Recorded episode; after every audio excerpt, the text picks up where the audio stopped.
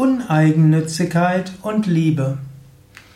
Es gibt die uneigennützige Liebe, eine Liebe, die man hat, ohne etwas selbst zu wollen, ohne eigenen Nutzen zu bekommen. Ja, früher hatte man das gerne Selbstlosigkeit genannt. Man will nichts für einen selbst. In diesem Sinne Uneigennützigkeit, man will keinen eigenen Nutzen haben. Ich selbst mag den Eindruck Uneigennützigkeit besser äh, mehr als Selbstlosigkeit. Denn Selbstlosigkeit ist ein etwas schwieriger Ausdruck vom Standpunkt des Yoga. Denn letztlich vom Yoga sagen wir, es gibt ein höheres Selbst. Und wir können gar nichts ohne Selbst tun. Und auch wenn du einen anderen dienst, dann dienst du ja auch diesem Selbst. Daher ist gerade uneigennütziges Dienen voller Selbst. Du spürst dich selbst am stärksten, wenn du etwas für einen anderen tust und dann dein eigenes Selbst verbindest mit dem anderen. Trotzdem ist es auch nicht falsch, von selbstlosem Dienen zu sprechen, denn du machst es eben nicht für dich selbst und du machst es nicht aus dem Ego heraus und du versuchst dein Ich und dein Ego herauszuhalten und das wird eben auch als Selbstlosigkeit bezeichnet, im Unterschied zur Selbstsucht. Aber das Uneigennützig trifft etwas besser, wenngleich auch nicht vollkommen. Das Sanskrit-Wort Nishkamya Karma Yoga ist vielleicht das beste Wort. Karma Yoga ist der Yoga des Handelns und Nish heißt ohne, Karma heißt Wunsch, Nishkamya Karma Yoga heißt ohne eigen selbstsüchtige Wünsche. Karma ist eben ein konkreter Wunsch, eben ein Wunsch, den du für dich selbst hast. Nishkamya Karma Yoga heißt eben uneigennütziges Dienen, ohne etwas für sich selbst zu wollen. Ja, ist uneigennützige Liebe möglich? Ist Liebe mit Uneigennützigkeit möglich? Ich behaupte ja. Schon im Menschlichen gibt es das. Hm, also, also im Normalmenschlichen. Wenn Mütter ihre, für ihre Kinder da sind, da ist große Uneigennützigkeit dabei. Die Mutter tut es, ohne vom Kind etwas zu erwarten. Das Kind ist in dem Bauch und tritt die Mutter. Die Mutter entwickelt Liebe. Das Kind kommt auf die Welt und schafft, bringt der Mutter unglaubliche Schmerzen. Die Mutter liebt das Kind trotzdem, wenn es aus dem Bauch kommt, welch große Liebe. Das Kind weckt die Mutter alle eins bis zwei Stunden. Die Mutter liebt das Kind umso mehr. Es mag auch Phasen geben, wo die Mutter Phasen hat, wo sie irgendwo hm, nicht nur schöne Emotionen hat, aber diese Uneigennützigkeit in der Liebe überwiegt. Und das gibt es eben nicht nur dort.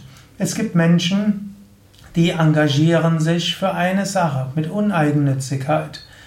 Es gibt viele Wohltäter, die vieles gemacht haben, im Kleinen wie auch im Großen. Es gibt die guten Feen sogar im Büro. Es gibt die guten Feen in Vereinen.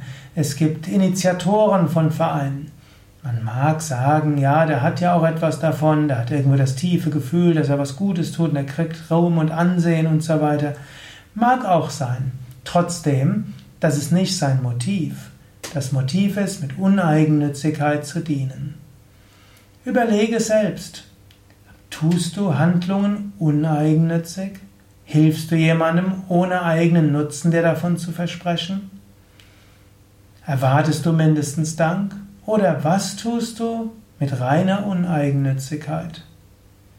Wenn du spirituell vorankommen willst, dann solltest du uneigennützige Handlungen tun. Handlungen, für die du nicht belohnt wirst, Handlungen, für die du keine Anerkennung erwartest, Handlungen, wo dir niemand anschließend den Gefallen auch wieder erwidern muss. Oft geschieht es, dass du dafür Anerkennung bekommst.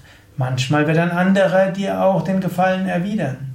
Aber wenn du es mit Uneigennützigkeit tust, war das nicht die, das Motiv der Handlung. Du magst, kannst dankbar sein, wenn dir jemand dankt. Du kannst dankbar sein, wenn dir jemand anschließend Gefallen erwidert. Aber wenn du in der, wenn dir das nichts ausmacht, wenn der, anschließend, wenn der andere dir anschließend keinen Gefallen tut, und wenn es nichts ausmacht, dass dir niemand dankt und Anerkennung schenkt, dann war es tatsächlich ein Handeln aus Uneigennützigkeit. Und Uneigennützigkeit ist auch nicht ohne eigenen Nutzen, deshalb stimmt auch dieser Ausdruck nicht. Uneigennützigkeit hat vielleicht den größten Nutzen überhaupt. Uneigennützigkeit lässt die Seele aufblitzen und lässt dich Gott spüren. Jesus hat mal gesagt, was ihr getan habt, den geringsten eurer Brüder und Schwestern, das habt ihr mir getan. Und was man ohne eigenen Nutzen im Sinn tut, das hilft einem, das Herz zu öffnen, Liebe zu spüren, Liebe zur Menschheit, Liebe zu Gott, einfach Ausgedehntheit und weiter. Das größte Glücksgefühl oder eine der besonders großen Glücksgefühle ist, wenn du eine Handlung aus reiner Uneigennützigkeit getan hast.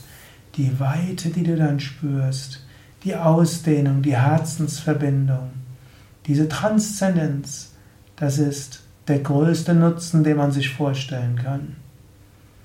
Fühle dich nicht ausgenutzt, wenn du anderen hilfst und sie dir den Gefallen nicht erwidern. Sei dankbar dafür und genieße die Früchte uneigennützigen Handelns, Liebe, Freude, Herzensöffnung, weiter, letztlich Gottes Erfahrung.